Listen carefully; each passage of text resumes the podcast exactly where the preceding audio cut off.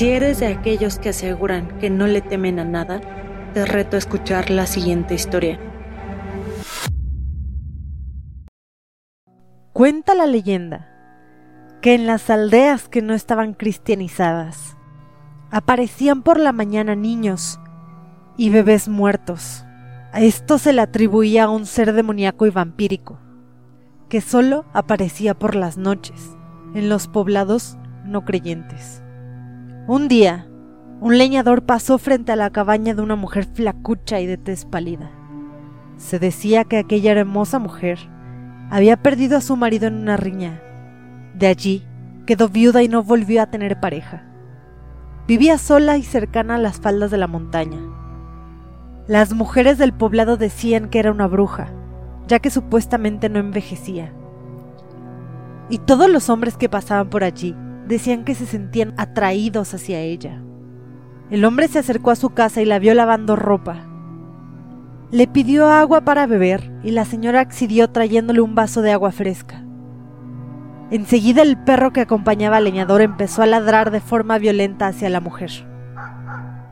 Este golpeó a su perro y le despidió de la señora disculpándose.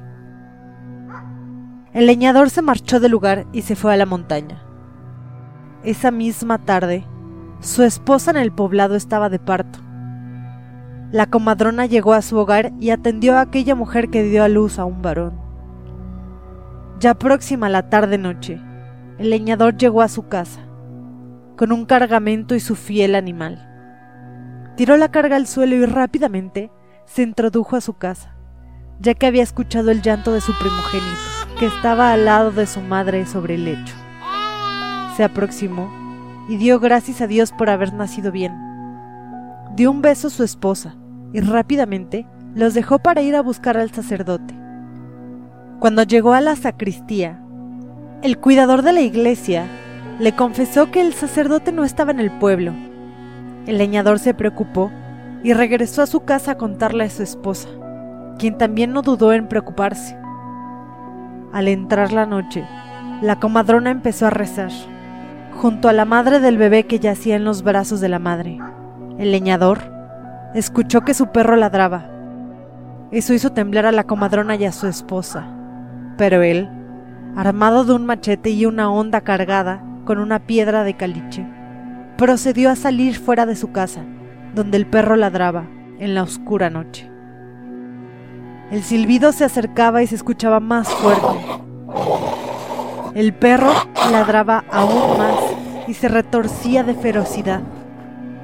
El leñador estiró la onda, apretó fuertemente la piedra que estaba en su pedazo de cuero y pidió a Dios no fallar, que alejara el peligro de su hijo y de su hogar.